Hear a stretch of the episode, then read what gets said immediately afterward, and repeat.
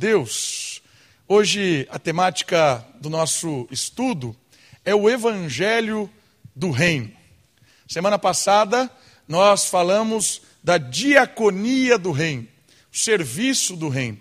E hoje também nessa temática do Reino de Deus, nós vamos falar a respeito do Evangelho. Diz a história americana quando, período pré-colombiano aqui na América do Sul, também América do Norte, existiam alguns, alguns chamam de império, Azteca, Inca, Maia, tiveram uma importância fundamental na formação aqui dos nossos povos americanos. E é interessante quando você estuda um pouquinho mais sobre esses povos, quando o Império é, Inca dominava a parte aqui sul-americana, eles tinham um canal de transmissão assim absurdo. Eles conseguiam mandar uma mensagem por meio de estradas que eles construíram. Né? As pessoas admiram muito as estradas romanas, que até hoje tem resquício dela. Mas as, as estradas do Império Inca não deixa nada a desejar para uma estrada romana. E aí o pessoal é desqualifica né, os, os americanos, os latinos aqui na, no tempo pré-colombiano. Mas essa estrada ligava Cusco, que é no Peru, até Argentina. Um, uma estrada imensa passando por cordilheira. E sabe o que é impressionante dessa estrada? Cusco era a capital do Império Inca. Ali estava o, o homem mais importante, o representante de todo aquele povo. O mais impactante é que se algo acontecesse lá na extremidade, lá na Argentina, percorria uma mensagem até Cusco em 24 horas. Isso é impressionante. Como é que eles faziam para dar uma notícia? Vamos supor que lá embaixo uma cidade inca tinha sido invadida ou acontecesse alguma coisa. A mensagem sairia lá da Argentina e chegaria em Cusco, lá no Peru, em 24 horas. Eles faziam uma transmissão dessa mensagem, se era uma boa notícia ou uma má notícia, eles faziam isso chegar muito rápido por uma estratégia muito elaborada via estrada e via também corredores. Cada ponto chegava ao transmissor da mensagem, ele carregava essa mensagem, dava para aquele corredor, ele recebia a mensagem e corria. Corria tantos quilômetros até o outro ponto. Chegava naquele ponto, ele dava a mensagem para esse outro corredor e corria, corria, corria. Ia transmitindo isso via pontos. Em 24 horas, uma boa ou uma má notícia chegava de Cusco até lá Buenos Aires, na Argentina, de Buenos Aires, na Argentina, em 24 horas. Isso é impressionante. Mas isso é um ensinamento legal, por quê? Porque a mensagem, quando ela chega no tempo certo, ela faz com que o império se prepare, ou para uma batalha, ou para uma, um tempo difícil. E também, quando ela é uma boa mensagem, ela alegra todo o povo, comunicando um império inteiro, em um dia, uma boa notícia. A ideia de evangelho é a ideia de boa notícia. A ideia de comunicar o evangelho e de transmitir esse evangelho é a ideia de alastrar essa boa notícia pelo mundo. Hoje nós temos estradas diferentes, meios de comunicações diferentes, mas nós temos um reino. Não é um império como os incas, mas é um reino. E é um reino muito maior, sobrenatural, que tem uma mensagem muito mais importante para levar para esse mundo do que qualquer mensagem que o Inca tinha para comunicar ao seu rei. Nós temos uma mensagem muito mais importante que nós urgentemente temos que comunicá-la com a nossa vida, com a nossa ação e com também a nossa palavra. Hoje eu gostaria de olhar com os irmãos como funciona o Evangelho do Reino. O que é o Evangelho do Reino? E qual é essa boa notícia que impacta o nosso coração, a nossa vida e também Deus nos usa como instrumentos para correr por este mundo anunciando deste Evangelho? O texto base para nós hoje é Mateus capítulo 3. Estão comigo já aí? Quero ler do versículo 1 até o versículo 6. Diz assim a palavra de Deus: Naqueles dias apareceu João Batista pregando no deserto da Judéia e dizendo: Arrependei-vos, porque o reino do céu chegou. Porque é dele que o profeta Isaías disse: Voz do que clama no deserto, preparai o caminho do Senhor, e endireitai as suas veredas. João usava roupas feitas de pelos de camelo e um cinto de couro. Alimentava-se de cafanhotos e mel silvestre. Habitantes de Jerusalém, de toda a Judéia e de toda a região do Jordão iam até ele e eram batizados por ele no Rio Jordão, confessando os seus pecados. O evangelho do reino chegou. E o que do que se trata o evangelho do reino? O reino de Deus e o seu domínio. Algumas informações importantes para entendermos a respeito desse evangelho e desse reino. Quando falamos do reino, não se trata das nossas próprias obras ou sucesso, nem da história de empenho humano de onde surge um reino, mas das mãos soberanas de Deus. O reino que nós falamos aqui, que João Batista anuncia a sua chegada, não é um reino construído por nós. Às vezes a gente usa um linguajar estranho. Ah, nós precisamos implantar o reino de Deus, expandir o reino de Deus. Não é nós que fazemos isso. O reino de Deus, ele foi formado na história, anunciado na história para uma ação sobrenatural do próprio Deus. Reino tem a ver com política. Esses dias alguém perguntou para mim assim: você não vai falar de política na igreja? Eu falo todo domingo de política, porque reino é uma política.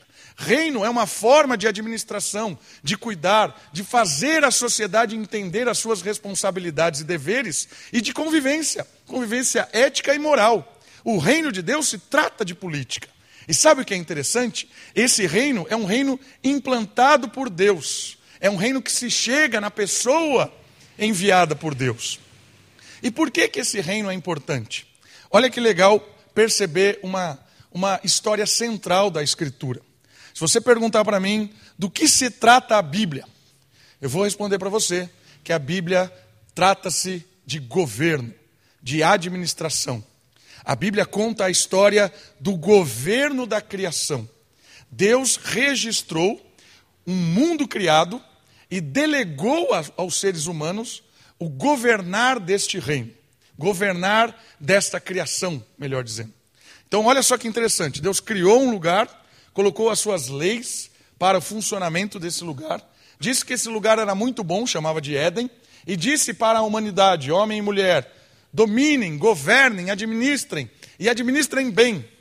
A história da Bíblia é a história do governo, é a história da administração. O governo delegado aos representantes. Isso é o domínio, isso é a imagem de Deus à humanidade. A imagem de Deus se manifesta no governo. Deus governaria a criação por meio do homem e da mulher. E essa história é a história da Bíblia. Por quê? Porque logo em seguida surge um opositor à administração humana. Surge alguém com uma proposta interessantíssima de um novo governo. Ele pergunta para a mulher: é verdade que Deus proibiu vocês de comerem? É verdade, e ali as meias verdades do mal da serpente vêm com uma nova proposta. Deus sabe que se vocês comerem daquilo que ele disse que vocês não deveriam comer, o governo passará para vocês. Vocês serão os detentores do bem e do mal. Vocês não serão mais os administradores do jardim, vocês serão os donos do jardim. Eis uma proposta muito maligna e interessante de um novo governo. Vocês vão governar agora com as suas próprias forças. Mas o que estava acontecendo ali é que a partir desta proposta, o governo humano foi manchado pela morte. A morte começou a governar no lugar da vida. A morte começou a ter um poder que até então não tinha. E aí surge o anti-reino, surgem as propostas opositoras àquelas que Deus tinha colocado. E aí nós temos um governo humano independente de Deus para administrar essa criação, e sempre um governo levantado por Deus, apontando a maneira certa de cuidar da criação. Essa é a história da Bíblia. Todo o Antigo Testamento conta a história de como a humanidade cuida da criação, cuidando uns dos outros. Ora, o ser humano depende de Deus e traz bênção para a sociedade, ora, o ser humano independe de Deus e traz morte para a sociedade. Essa é a jogada do reino do governar. E desde sempre, desde Adão, desde lá do erro clássico que trouxe toda essa morte para nós, há uma promessa de Deus: eu vou reinar de novo, no sentido, não que Deus deixou de reinar, mas eu vou governar, ah, eu vou trazer o retorno do governo ao ser humano de novo. Ele, o descendente de Eva, pisará a cabeça da serpente e nós teremos um governante humano que governará a criação com justiça. Eu vou resolver esse problema de governabilidade. Toda a história da Bíblia é uma história de governo, é uma história de política, mas a promessa lá para Adão é que Deus resolveria isso. Deus traria o governo humano de novo restaurado em um segundo Adão. Se o primeiro Adão trouxe a morte para tudo, o segundo Adão traria a vida para tudo. Essa é a promessa que Deus faz logo lá para o primeiro casal, para toda a humanidade. Então o reino de Deus é um reino prometido lá em Adão, pelas mãos de Deus. Deus implantaria o seu reino. Uma outra informação interessante: não se trata de um reino abstrato ou invisível, nem que a igreja seja um agente para tornar o mundo sobrenatural. Às vezes a gente acha que o reino de Deus é algo de uma esfera transcendente ou de algo fora daqui, que não tem nada a ver com aqui, é algo subjetivo, algo espiritualizado. A gente transfere o reino de Deus para uma dimensão que não é aqui. Mas lembra, a história humana é sobre o governo destes homens, dessas mulheres, da humanidade sobre a criação. Por isso, o reino que Deus prometeu é um reino que tem implicações do governo aqui do governar disso aqui, do governar da criação. Por isso que quando o reino de Deus chega, vocês vão ver hoje comigo, o reino de Deus traz justiça para cá, para hoje, para as nossas vidas aqui. Não é uma justiça mística, espiritualizada. Ela é espiritual, mas essa espiritualidade, ela funde-se aqui transformando a nossa vida hoje, transformando nossa, as nossas relações hoje, a nossa forma de agir em sociedade, porque o reino traz a justiça para o hoje, é algo prático. O governar que Cristo oferece é um governar hoje. O reino de Deus não é um entusiasmo para as lutas deste mundo e nem uma nostalgia distante. Ou seja, eu fico imaginando o, o, o reino de Deus como algo motivacional para mim. Ah, eu sei que Deus tem o seu reino e isso me motiva a fazer algo. Ou então, algo no sentido de quando o reino de Deus chegar, tudo vai acabar e aí a gente vai estar num lugar bom, sempre tirando do presente. Nostalgia no sentido de eu imagino um reino distante, onde tudo será bonito e legal e não tem nenhuma implicação hoje. Ou então no sentido de que eu me motivo através de um reino que não tem nada a ver, mas ele é sempre algum aspecto motivacional. Vou trabalhar melhor, porque eu espero o reino. Não é nesse sentido. O reino de Deus, quando ele chega na nossa vida, ele transforma completamente a forma com que eu olho o hoje como eu olho para minha esposa, para os meus filhos, para os meus vizinhos, como eu encaro o meu trabalho, como eu encaro a minha vida. O reino de Deus transforma tudo isso, porque todas essas esferas que eu acabei de citar são esferas que a morte contaminou. A morte contaminou os nossos relacionamentos com os nossos filhos, com as nossas esposas, com os nossos vizinhos, com o nosso trabalho. Contaminou. A morte faz com que a gente administre as coisas perigosamente. Por isso o reino de Deus chega para o hoje, para transformar as nossas relações com os nossos queridos e com a sociedade hoje. O que eu quero que você perceba é que o reino de Deus tem implicações agora. Quando João Batista pregava, ele dizia assim: arrependa-se, porque o reino chegou. Essa vida que você está levando, deixe ela para trás, se converta, deixe essa história de lado, deixe esses pensamentos, deixe essa vida, essa vida mundana que não tem nada a ver, esses sonhos, essa forma de você cuidar das coisas, deixe para lá, se arrependa, mostre isso por meio do batismo, porque o reino chegou, chegou a hora de uma nova administração de tudo que Deus criou. Essa é a ideia do reino de Deus e do domínio de Deus sobre a criação. Para falar do reino de Deus, precisamos olhar para Jesus e não para nós mesmos. Em uma comunhão com Ele, o reinado de Deus se converte em força libertadora, em um alvo plenificado da esperança. Ou seja, o reino de Deus acontece na pessoa de Jesus, na nossa comunhão com Jesus e na esperança que essa comunhão revela nas nossas ações. O reino de Deus é um reino que começa com relacionamento. Deus criou um mundo para ser governado de forma relacional. O mundo não é um mundo de egoísmo, o mundo não é de pessoas sozinhas, de pessoas solitárias, de grandes homens e mulheres. Não, o mundo é um mundo de coletivo, de sociedade. Por isso, o princípio de um bom governo é o reino de Deus que começa na nossa relação com o Criador. No momento em que nós experimentamos de Jesus Cristo, de uma relação com Ele, íntima, pessoal, nós aprendemos o que é justo, o que é humano, e aí sim vivemos aqui em sociedade.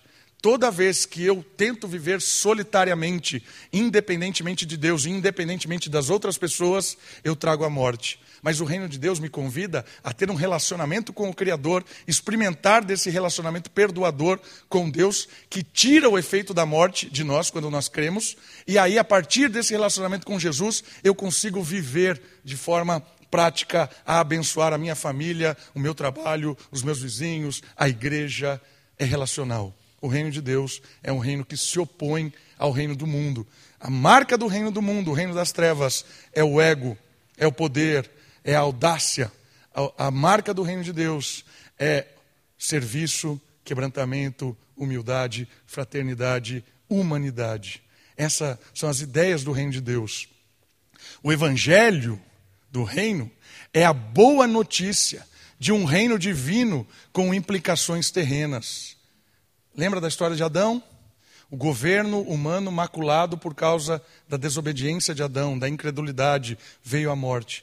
O reino de Deus é a resposta. O segundo Adão trouxe uma nova forma de governar, uma nova forma de cuidar da criação, uma nova forma de exercer política. O reino de Deus é o reino da vida baseado em Jesus Cristo. Essa é a ideia. É essa essa é a história do evangelho. Um novo governo chegou, um governo de Cristo a mensagem do Criador, que por meio de sua ação tornou-se possível um governar justo e pacificado. Isto em resposta ao ódio e à obstinação humana em sua tentativa de administrar a terra. Terminando essa introdução do tema, eu queria que você percebesse que o reino de Deus é uma resposta para um novo sistema em que o amor reina. Jesus, ele chega para trazer o amor como uma forma de governabilidade, uma forma de sobrepor tudo aquilo que a história da Bíblia conta. Se você pegar de Gênesis até a chegada de Mateus, que é o evangelho que nós lemos, e a mensagem de João Batista com a chegada do reino, você vai perceber como o homem, a humanidade e os povos cuidaram dessa criação. Olhando a Bíblia. Agora pegue livros de história. Percebam como os os povos cuidaram dessa criação. Como o ser humano administrou até chegar onde nós chegamos. Vejam as histórias de guerra, de morte, de poder, de exploração, hora em que o machismo era predominante, hora que o feminismo era predominante, hora que os deuses dominavam tudo. É só você olhar a história da humanidade. É o governo das trevas cuidando desse mundo de uma forma completamente destruidora. A partir de Jesus Cristo, a partir da novidade vinda em Cristo, as boas novas chegaram. Nós temos agora uma, uma oportunidade de viver uma vida de justiça e de paz. Esse é o Evangelho. Esse é o reino de Deus. O Evangelho é a boa notícia de que nós podemos governar essa criação de modo justo e de modo pacífico nós podemos ser homens e mulheres que pacificam este mundo, que trazem vida, que trazem esperança, porque nós fomos alcançados pela vida e pela esperança quando cremos em Jesus Cristo. Este é o reino que chega. Vamos aprender então deste reino, dito essa introdução que você percebeu, acredito, que a história da Bíblia é a história do governo. E o reino de Deus é um governo. E nós somos chamados para ser súditos desse governo, governar com Jesus, que nos chamou para essa missão. Vamos aprender então com o reino de Deus e vamos aprender com o evangelho do reino de Deus. Onde é que o reino, onde é que nós encontramos o reino? E aí o texto vai nos chamar a atenção. Queria que você abrisse comigo Mateus capítulo 11. Onde é que nós podemos encontrar o reino de Deus? Mateus capítulo 11, versículo 5.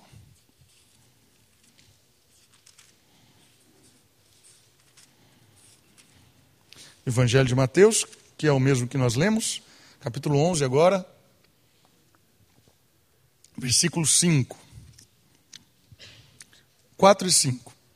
Jesus lhes respondeu: Ide e contai a João, o mesmo que pregou que o reino tinha chegado. Conte a ele as coisas que vocês estão ouvindo e que vocês estão vendo. Quais são as coisas que eles estão vendo e ouvindo a respeito do reino? Os cegos vêm, os paralíticos andam, os leprosos são purificados, os surdos ouvem, os mortos são ressuscitados, e aos pobres, aos isolados, é anunciado a boa notícia. Qual é a boa notícia? A boa notícia é que a morte teve os seus dias decretados para uma sentença final. A boa notícia é que a dor, o sofrimento, a separação, o isolamento estão com seus dias contados, porque o reino de Deus chegou. Olha que legal. Primeiramente, no envio de Jesus. Jesus é o reino que abrange a salvação total do povo abandonado e doente. O reino de Deus é Jesus, trazendo uma nova forma de cuidar deste mundo, de cuidar das pessoas. Aqui nesse texto, Jesus chega com o reino porque ele traz cura àqueles que sofrem por causa de uma doença. Ele traz esperança para aqueles que estão desesperançosos nesse mundo tão cruel. Ele traz conforto, sorriso, cura. Ele chega naqueles que nunca ninguém quis nem saber o que eles pensavam que eram os pobres, os marginalizados. E ele chega nessas pessoas com esperança, com uma palavra de perdão. O reino é o reino da salvação. O que é a salvação do reino? Jesus Cristo veio para salvar o mundo do efeito da morte. Muitas vezes a gente reduz o poder da salvação, irmãos. A gente acredita que a salvação é salvação da alma. Isso é parte da verdade. Porque Jesus veio salvar o mundo criado do governo mau. Por isso, ele vem para nos salvar da condenação do, do inferno, é verdade, porque o salário do pecado é a morte. Então, a obra de Jesus Cristo vem para perdoar os nossos pecados e nos dar vida salvação da condenação, salvação da morte, do efeito da morte sobre nós. Mas não para por aí. Jesus começa a salvar os nossos relacionamentos, começa a salvar a nossa rotina de várias tentativas de morte. Todas as vezes que nós não cuidamos de nossas esposas como deveríamos cuidar, de não, não amamos como deveríamos amar, não respeitamos como deveríamos respeitar, nós estamos promovendo a morte. Jesus veio nos salvar de um cuidado com as nossas esposas ruim. Jesus veio salvar o desentendimento dos que trabalham nessa vida daqueles que, que estão dispostos a cuidar de um negócio, de abrir uma empresa, de trabalhar no setor público, veio salvar muitas vezes da ganância, da corrupção, do abandono, veio salvar de uma vida sem sentido, veio dar um propósito. Agora eu sirvo com justiça, com amor, eu acolho as pessoas. Jesus veio nos salvar da separação. Lembra? Qual é a maior forma e estratégia que Satanás fez junto com a morte para destruir esse mundo? O isolamento. Ele quer nos separar. Jesus trouxe a igreja. A igreja é a unidade. Aquilo que o mundo quer separar, Jesus quer unir. E ele orou isso lá no Evangelho de João, capítulo 17, quando tem a oração sacerdotal de Jesus. Ele diz assim: Eu peço por eles, para que eles sejam um, como eu sou um com o Senhor. A oração de Jesus para com o Pai. Deus quer, por meio de Jesus Cristo, pela obra de Cristo, que sejamos um. Que o isolamento seja vencido, que a separação, que o, o ego, por isso que o texto diz que o evangelho chega a todos que são desprezados por esse mundo. Os cegos, os paralíticos, porque às vezes esses não têm o que oferecer. Não têm, são dependentes. Jesus veio salvar essas pessoas de um mundo em que isola os dependentes e aqueles que não têm nada a nos oferecer. O mundo é cheio de interesse eu faço aquilo porque você tem algo a me fazer. Mas se você não tem algo a me fazer, eu nunca vou servi-lo. Jesus nos salva dessa arrogância. Jesus nos salva dessa separação. Quando alguém olha para esse texto e vê que Jesus chegou para acabar com o isolamento. Essa é a notícia do reino. Essa é a notícia das boas novas que Jesus veio nos salvar de uma vida sem sentido e isolada uma vida em que nós desprezamos, uma vida em que nós olhamos com desprezo, uma vida que olhamos para o alto, com o alto, por, pelo alto, né, com o outro. Jesus veio nos salvar de tudo isso. Por isso ele estava onde estava a dor. Ele estava onde estava o sofrimento. Ele estava onde estavam os marginalizados. Ele estava onde estavam os doentes. Jesus não veio para buscar aqueles que não precisam de cura.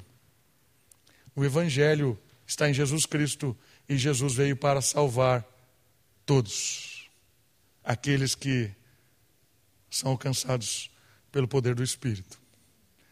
Todos aqueles que estão sofrendo. Desde o Antigo Testamento, o Evangelho, que é a boa notícia, que percorreu toda a Bíblia, o Evangelho do Reino, é anúncio ou anunciado, e a sua implantação, o tempo messiânico chegaria. A libertação do povo é uma tomada de poder divina, promovendo libertação e redenção.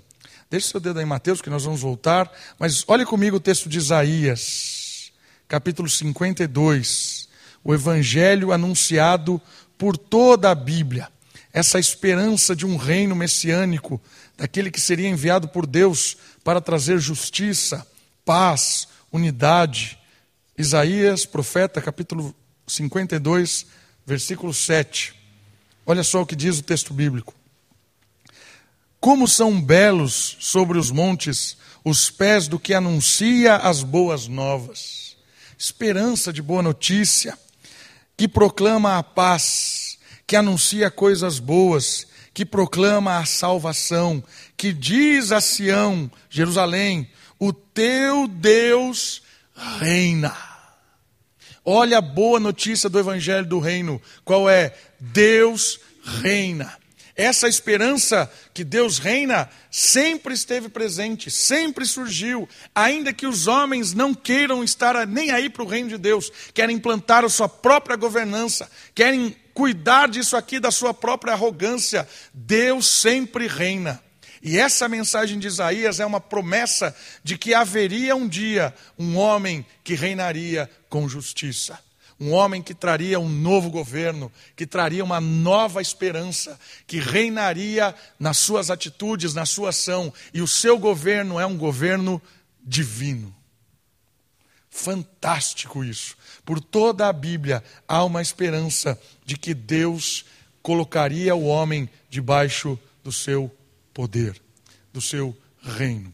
E a chegada do reino é um destronar do mal, tira do mal, tira lá as raízes do mal e agora coloca numa nova esperança. É a libertação para uma nova vida. Nós encontramos o reino na pessoa de Jesus Cristo e essa história do reino é anunciada desde Adão, passa pelos profetas e chega na pessoa de Jesus, que é o Messias. O Evangelho é um chamado para a liberdade. As correntes não prendem mais, as fraquezas já não aborrecem mais, resgatam-se as forças, a poeira já não humilha mais, pois é possível sacudi-las. Onde Deus é rei, o ser humano é livre para promover libertação. Isso é muito legal. Salvação é sinônimo de liberdade. Liberdade. Morte é sinônimo de escravidão. E é interessante porque há alguns questionamentos, muitas vezes as pessoas perguntam assim: mas se Deus existe, não existe liberdade, porque as suas regras sobreponham a liberdade. Então, se Deus existe, não existe liberdade. Mas é, é falso isso. Por quê? Porque a liberdade, ela só é decorrente da atuação divina. Deus veio para nos promover liberdade liberdade de todas as amarras que a morte colocou, inclusive as amarras dos nossos próprios desejos. Um filósofo chamado Kant, Immanuel Kant, ele dizia o seguinte: Você e eu só poderemos ser livres se dissermos não para as nossas vontades. Vou repetir.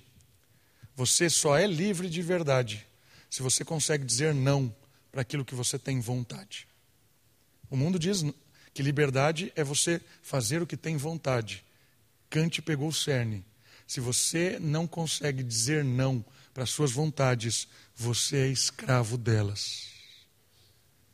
Tem muita gente que acha que a liberdade está em agir com tudo que ele pode fazer. Mas isso não é liberdade, isso é escravidão escravidão do seu próprio desejo. E sabe o que é o mais importante e impactante?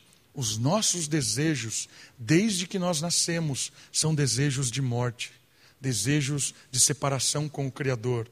Quando Deus chega com Jesus Cristo, com a mensagem do Evangelho, Ele purifica os nossos pecados ao ponto de nos dar uma condição, por meio do Espírito, de poder dizer não para nós mesmos.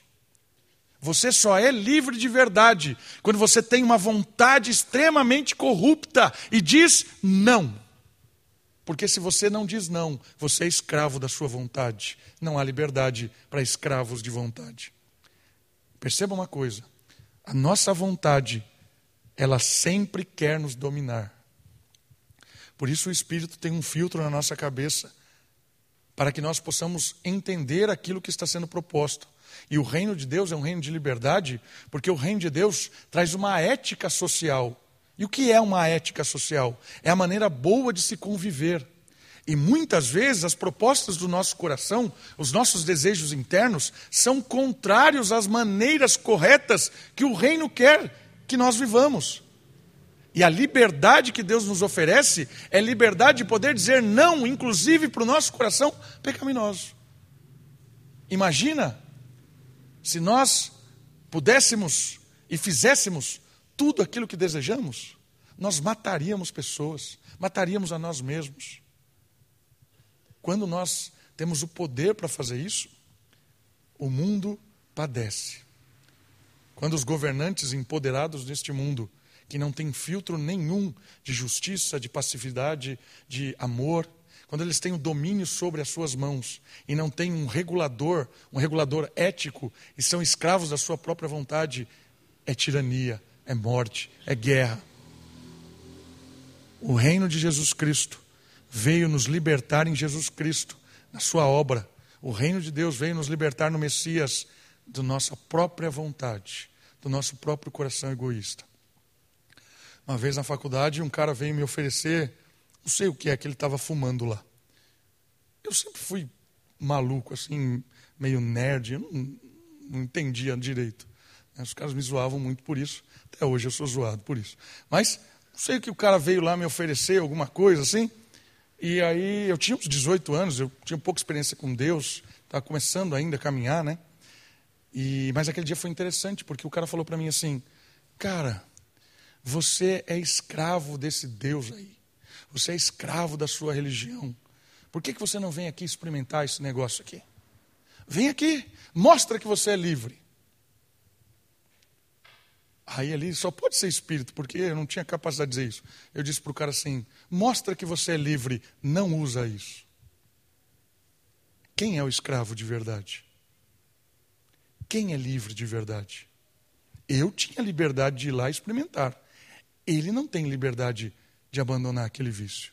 Só no espírito. Porque o espírito daria condição a ele de dizer não. Se ele não tem o Espírito, se ele não foi tocado pelo Evangelho, se ele, a notícia da libertação que Cristo oferece para governar as nossas próprias vidas, se ele não for tocado por ela, ele vai ser escravo daquele vício para sempre. Percebe? Quem é o escravo deste mundo? Somos nós que fazemos parte do reino de Deus, que podemos dizer não para as nossas vontades estranhas? Ou é esse mundo que grita, que enaltece a promiscuidade, a imoralidade, a sexualidade indevida. Quem é livre de verdade? Quem é livre de verdade? Estão gritando que são livres, gritando, esfregando na nossa cara a sua liberdade. Deus nos convida a pensar a respeito de quem realmente é livre. E aí nós temos uma boa notícia, irmãos. O Evangelho do Reino liberta, perdoa, reconstrói. Quando nós olhamos para este mundo, a gente não deve olhar para este mundo com desprezo, com medo. Ai, coitadinho de nós. Não, nós somos os detentores do poder libertador da morte. Nós temos o poder do Espírito de reconciliação. Nós devemos amar essa, essas pessoas e pregar o Evangelho pregar que Jesus Cristo trouxe vida e liberta. Mas nós crentes, nós somos, temos muito medo, porque a gente não tem noção do poder que a gente tem no Espírito Santo. A gente não tem noção. Essa semana, não sei se vocês viram aquele vídeo de uma pessoa dizendo que ia entrar na igreja para manipular as crianças, pregando uma ideologia, sei lá o quê. Irmãos, eu recebi esse vídeo de centenas de pessoas. Centenas. E todas as pessoas que me mandaram esse vídeo, eu disse: a partir de hoje, eu oro para que essa pessoa que disse isso venha para a minha igreja. Eu quero recebê-la aqui. Sabe por quê? Porque aqui ela vai ver Jesus Cristo nas crianças. Aqui ela vai ver Jesus Cristo no amor da gente. Aqui ela vai ver o poder de Jesus Cristo. Porque talvez ela está iludida por uma outra coisa encantou-se aí nesse mundo com outra coisa. Mas aqui, irmãos, eu creio que Jesus Cristo reina. Eu creio que Jesus Cristo perdoa pecados. Eu creio que Jesus liberta. Eu creio que Jesus está nas crianças. Eu creio que o poder das trevas não domina aqui. Que venha. Que venham essas pessoas. Serão muito bem-vindas. Porque nós temos o poder do Espírito que liberta.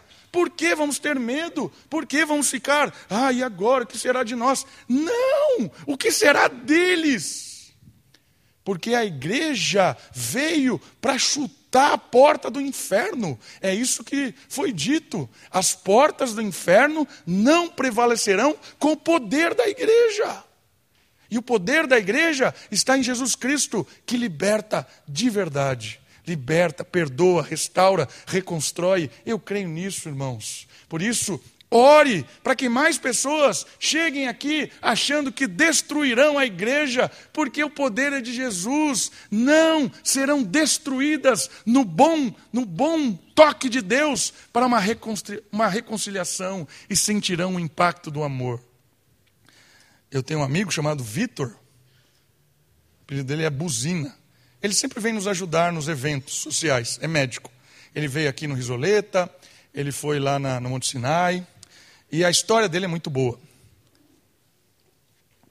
Porque não é a história dele, é a história de Jesus na vida dele. Ele foi para o acampamento, e esses dias eu ouvi de novo ele contando esse testemunho. Ele foi para um acampamento que a gente promovia com a finalidade de destruir o acampamento. Vou lá, vou atormentar, vou levar bomba, vou fazer não sei o quê, vou falar, vou ficar contestando os pastores, vou ficar botando praga não sei na onde. Esse era o Vitor. E o cara é muito inteligente. Muito inteligente. E ele foi para o acampamento com essa finalidade. Nós, quando preparamos um acampamento, a gente pode ficar pensando assim: ah, temos que preservar o pessoal da igreja, não sei o quê, não pode vir pessoas assim. Eu já, várias pessoas me ligam falando assim: fala palavrão no quarto. Fala assim, minha irmã, fica, não, não leva a sua criança lá. É claro que fala, o capeta vai acampar lá. Como é que não fala? Entende? A gente, não sei, as pessoas acham que a gente vive numa bolha. A gente vai receber o capeta lá. E é para isso que nós estamos lá. O seu filho tem que ter uma arma de verdade. Para quando ele ouvir alguma coisa que não presta, que ele retruque com a palavra de amor de Jesus Cristo. E chega o Vitor lá. Irmãos, ele não teve força nenhuma. Porque desde o primeiro dia eu vi o Vitor ajoelhado lá na frente, chorando numa pregação do pastor Laudo, que eu não entendi nada, mas ele estava lá chorando lá na frente. Se você conhece o pastor Laudo, você sabe. Eu não entendia nada do que ele falava, mas o Vitor estava lá na frente, ajoelhado, chorando, porque Deus tinha tocado o coração dele. Não é nós que pregamos, não é o Laudo, não é o Davi, é o Espírito. Daquele dia em diante, o Vitor teve a sua vida transformada. E é tão legal ouvir o testemunho dele, porque a gente sabe que o poder do Evangelho é transformador, o poder do Evangelho é desafiador, o poder do Evangelho revoluciona as coisas. Por isso a gente não tem que ter medo, a gente não tem que ter medo dos nossos filhos, não tem que ter medo, do, do, não tem que ter medo, a gente ora, nos equipa, nos equipamos e vamos embora. Vamos levar o Evangelho que liberta esse mundo. Nós não fomos chamados para criar uma redoma, botar uma parede aqui, um muro, fechar. Ah, nós estamos aqui longe do mundo. Não, nós somos chamados para ir lá, para a batalha, para a guerra, para brigar, para falar, sempre no bom sentido, levando o amor, levando a libertação, que é a palavra, é o reino, é a boa notícia. Você pode ser livre. Essa é a boa notícia. Irmãos, não desprezamos isso. Possamos levar essa verdade e receber qualquer pessoa que seja aqui no nosso meio, porque será impactada, eu tenho certeza, com o poder do Espírito. Creia nisso. Jesus Cristo é o reino de Deus. Por isso nós encontramos o reino na pessoa de Jesus Cristo. E onde esse reino atua? Onde é que é a atuação de Jesus Cristo, do reino de Deus? Olha só, o evangelho do reino atua na vida dos humildes. Vamos para Mateus de novo, capítulo 5, versículo 3. Pedi para você deixar o seu dedinho lá em Mateus. Mateus capítulo 5, versículo 3.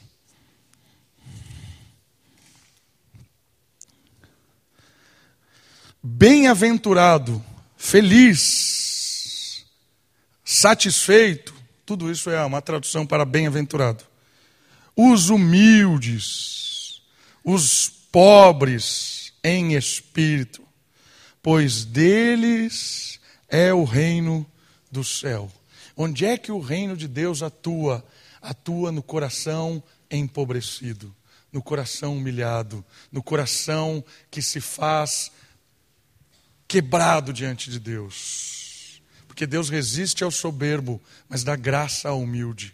Por isso o reino de Deus atua em pessoas quebradas pelo Evangelho, pessoas dispostas a recomeçarem. Jesus não veio para atender aqueles que são sãos, que não têm doença, mas veio para atender os necessitados. Jesus é a manifestação da vida e do amor acolhedor de Deus.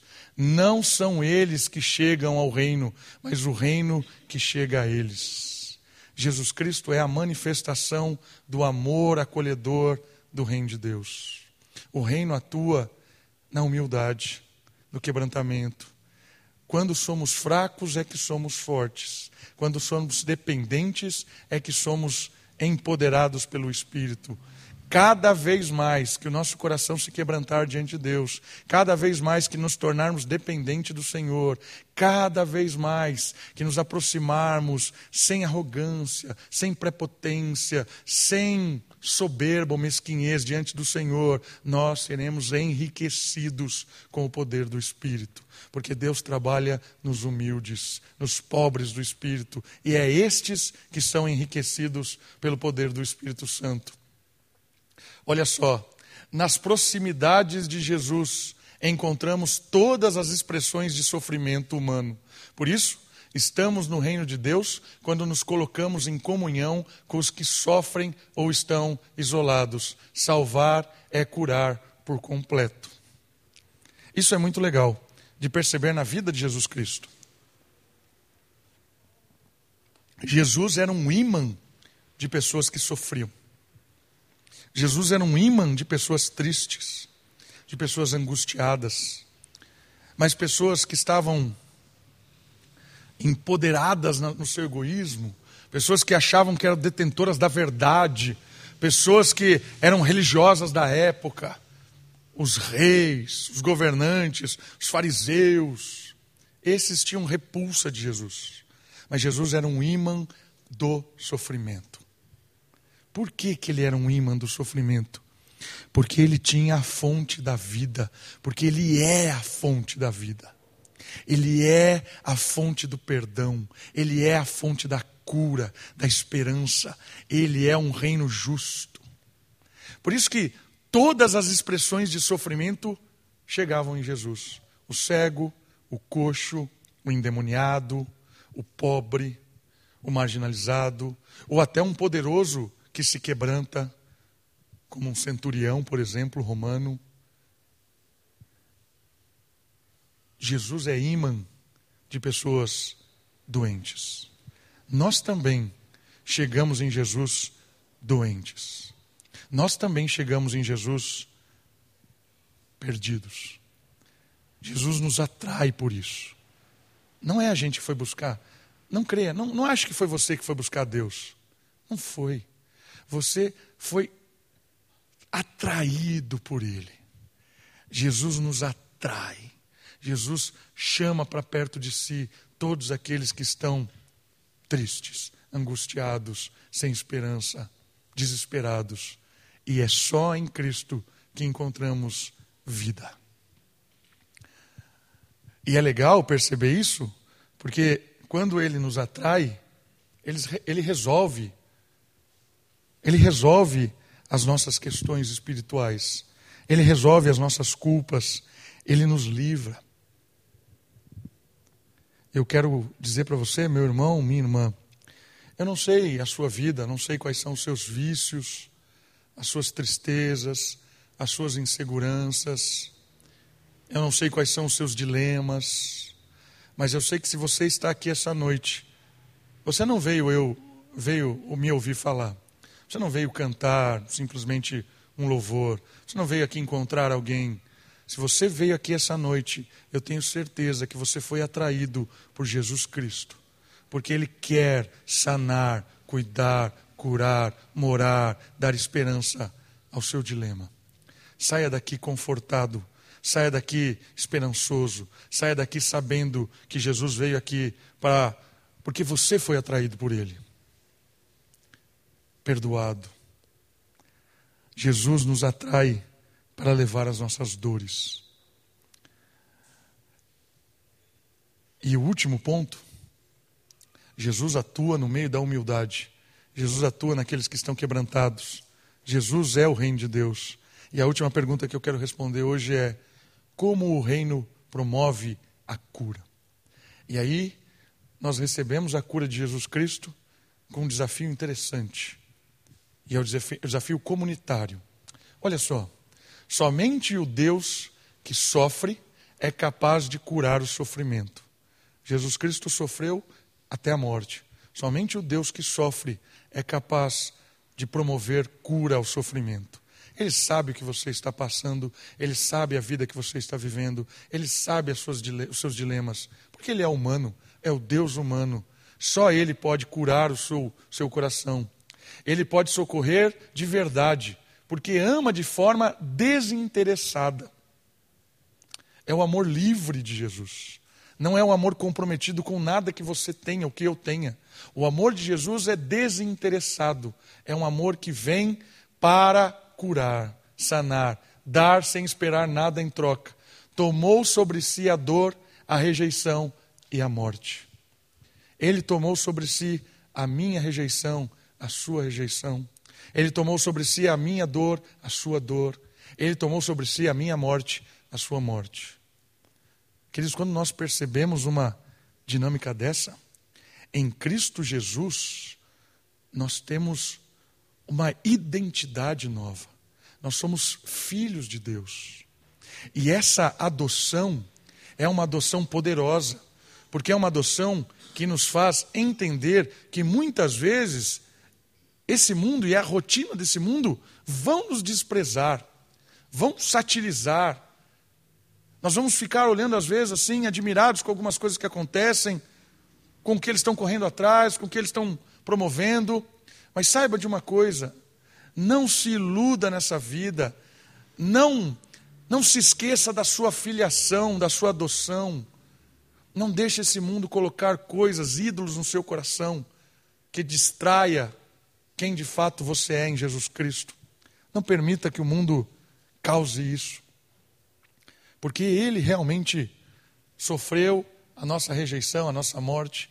Eu quero ler esse texto de Isaías, que é um texto bem conhecido, mas é um texto muito legal. Isaías capítulo 53, versículo 4. Texto que fala do Messias, do servo sofredor. Isaías 53, versículo 4. Verdadeiramente, ele tomou sobre si as nossas enfermidades e levou sobre si as nossas dores, e nós o consideramos aflito, ferido por Deus e oprimido. Mas ele foi ferido por causa das nossas transgressões e esmagado por causa das nossas maldades. O castigo que nos traz a paz estava sobre ele, e por seus sofrimentos fomos sarados. Esse é o Deus que nos cura. De tudo, irmãos, de tudo. Às vezes ele nos cura sem tirar a nossa dor. Ele nos cura, às vezes, sem tirar algum tipo de deficiência que nós temos, porque Ele nos cura da nossa própria culpa, da nossa própria rejeição, do nosso próprio egoísmo. Ele nos cura de nós mesmos. Quando Paulo achava que necessitava de uma cura e pediu para Deus três vezes, Deus respondeu para ele: a minha, a minha graça te basta. E Paulo, de novo, Senhor, retira isso de mim. E Deus respondeu para ele: a minha graça te basta.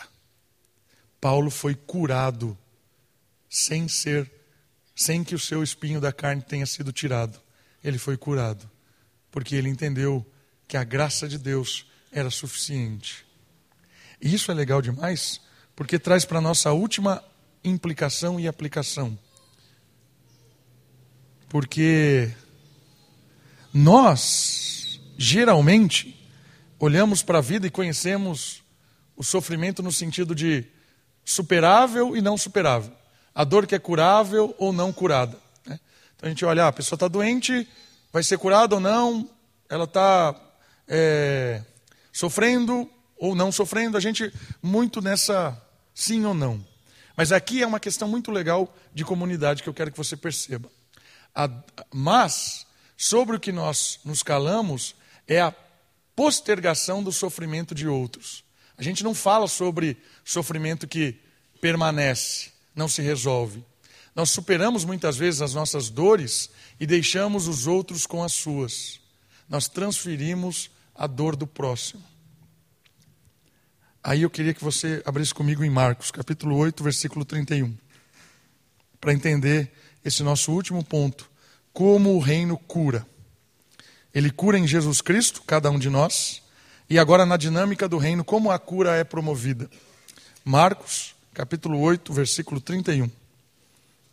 Evangelho de Marcos, Mateus, Marcos, capítulo 8, versículo 31. Olha só o que diz esse texto. E começou a ensinar-lhes que era necessário que o filho do homem sofresse muitas coisas, fosse rejeitado pelos líderes religiosos principalmente os principais sacerdotes e escribas, fosse morto e depois de três dias ressuscitasse. Marcos 8,31. Nós conhecemos aqui o sofrimento da cruz de Jesus Cristo.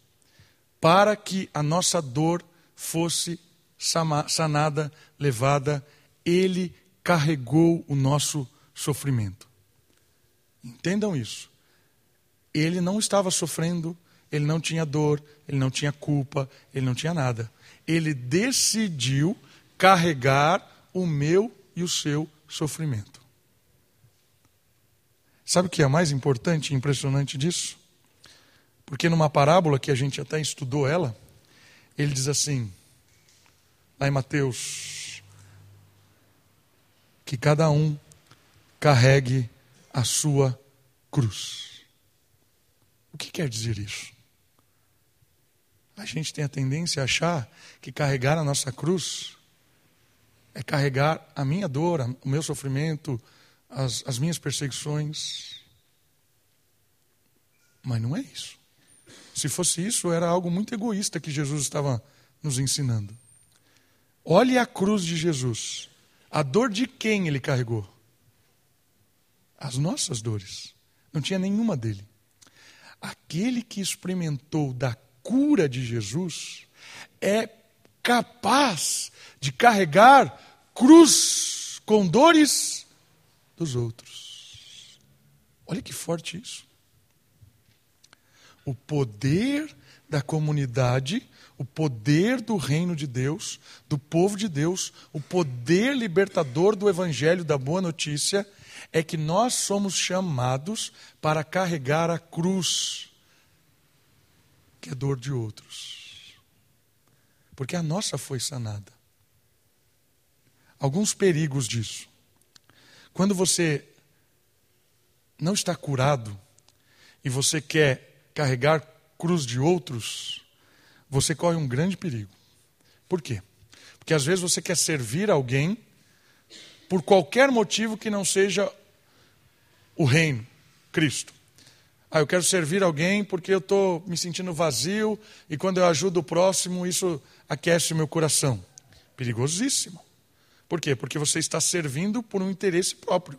Eu quero me sentir melhor. E quando eu sirvo alguém, quando eu monto uma cesta básica e dou para alguém, eu me sinto melhor. Isso é perigosíssimo. Porque você ainda está doente.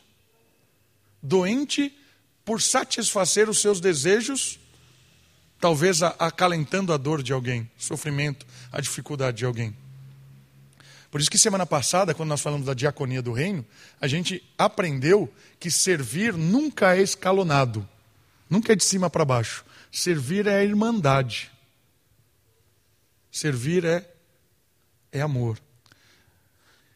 Quando eu sou resolvido das minhas dores, das minhas lutas, Claro que nunca a sua luta vai acabar, nem a minha.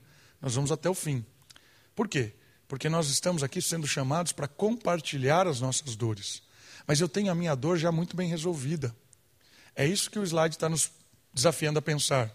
A gente é sempre, às vezes, olha assim: ah, estou sofrendo e não estou sofrendo mais. Eu estou lutando para não sofrer. Mas o nosso sofrimento não vai acabar. Nós estamos no mundo mal. A gente olha assim: a pessoa curada e não curada. Tem gente que não vai ser curada a vida inteira. Como é que nós vamos carregar esses sofrimentos? Precisamos lidar com o nosso primeiro.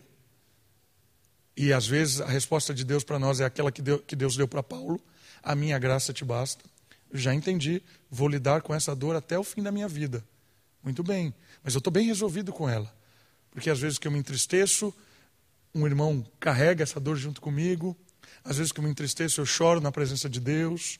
Não tem nenhum problema com isso. Compartilhamos as dores, carregamos a cruz, compartilhando dores.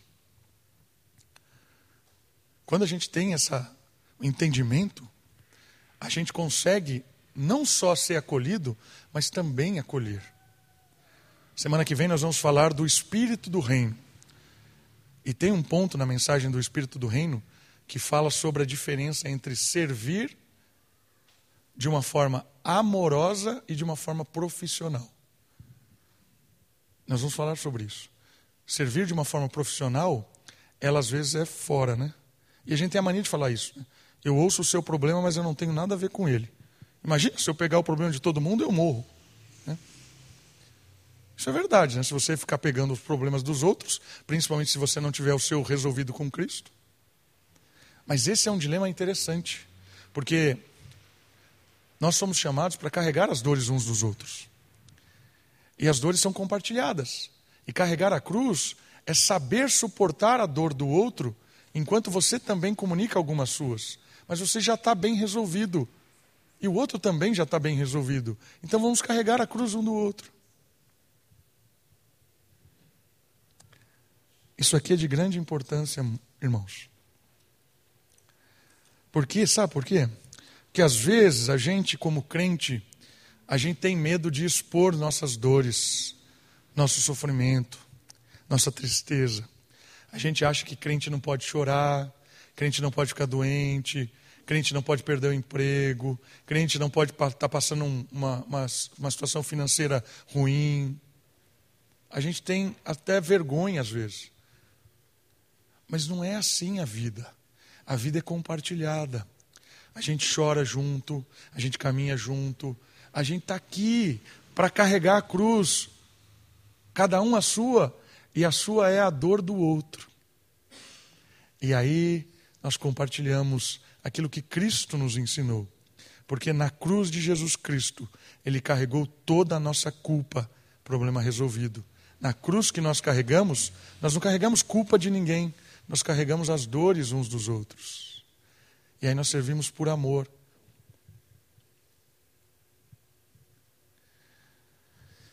Eu sou pastor. Eu não sou um profissional. Muitas vezes eu ouço dores de muita gente. E é um dilema que eu quero transmitir para você também. Qual é o dilema?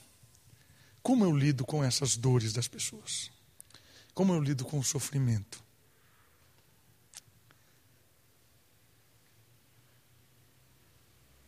Às vezes, a gente acha que não tem que se envolver com as dores dos outros.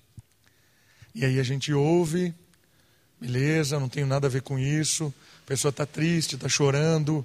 Não, é beleza, eu sou um, estou distante. O outro lado, a gente tem medo de pegar os problemas dos outros e os problemas dos outros não acabarem conosco. Aí que está o, o espírito da, da história, o reino, o evangelho do reino.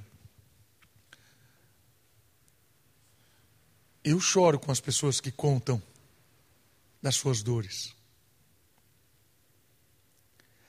E às vezes, eu não tenho o que falar. Não tenho.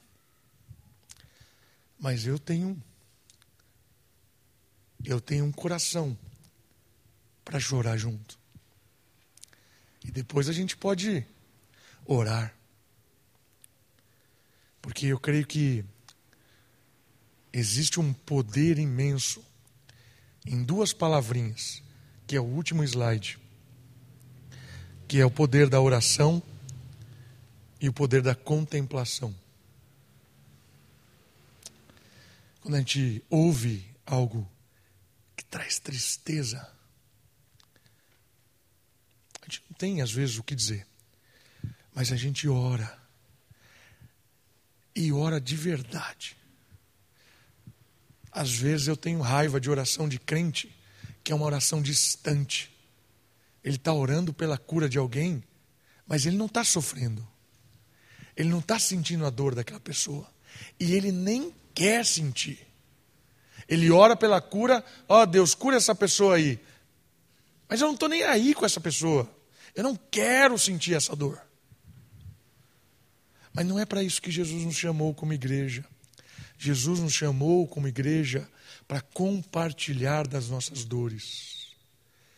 E aí a oração é poderosa, irmãos. Quando duas pessoas, diante da dor de alguém, choram diante de Deus. Isso traz alívio, isso traz conforto, às vezes traz cura. Às vezes Deus não cura, porque Deus quer nos ensinar a chorar mais com os outros. Às vezes Deus não quer responder aquilo que você está pedindo, porque Deus quer que você aprenda a chorar mais com os outros. A oração é o poder que nós temos de consolar um ao outro, porque Deus está nos ouvindo, está nos relacionando, está se relacionando com a gente. Esse é o poder da oração. Por isso, quando você for orar por alguém, ore de verdade. Ore com a dor da pessoa, ore com o sentimento, ore com como alguém que realmente sente. Nunca ore distante. Se for orar distante, nem faça essa oração, que é uma oração desprezível, uma oração orgulhosa, uma oração egoísta. E a outra palavra é a contemplação. O que é contemplar? Contemplar é ficar quieto. A oração acaba na contemplação. Contemplar é trazer à memória a cruz de Jesus Cristo, é trazer à memória o perdão de Jesus Cristo, o poder do reino, é trazer à memória o Deus Criador. E esse trazer à memória é descansar, é quando nós contemplamos o Criador no nosso coração. Nós sentimos a Sua presença, nós sentimos a sua realidade, nós nos enchemos dele e não falamos nada, nós apenas contemplamos. Mas para contemplar a Deus, nós precisamos orar. A oração se cala na contemplação. E no meio dessa caminhada que nós temos, muitas vezes nós vamos parar juntos, sentar juntos e contemplar a Deus. Não vamos falar nada. Não tenho o que dizer. Nós vamos contemplar e crer que o Evangelho e o Reino de Deus é poderoso para libertar, transformar, consolar, cuidar. Creia nisso. Creia no poder de Deus. E nós podemos, como comunidade, cuidar um do outro, amar um ao outro, sofrer com o outro, orar um pelo outro de verdade e contemplar o poder salvador de Jesus Cristo. Vamos orar? Baixe sua cabeça, feche os seus olhos, olhe o Senhor, peça a Ele que inunde o seu coração, a sua mente, nós possamos encontrar o reino de Deus cada vez mais em Jesus Cristo, que nós possamos experimentar do reino na sua atuação no meio da humildade, que nós possamos sentir a cura do reino todos os dias e também ser agentes de cura na vida dos nossos irmãos, dos nossos queridos, carregando o sofrimento um do outro, compartilhando a dor e descansando na oração e na contemplação. Olha o Senhor.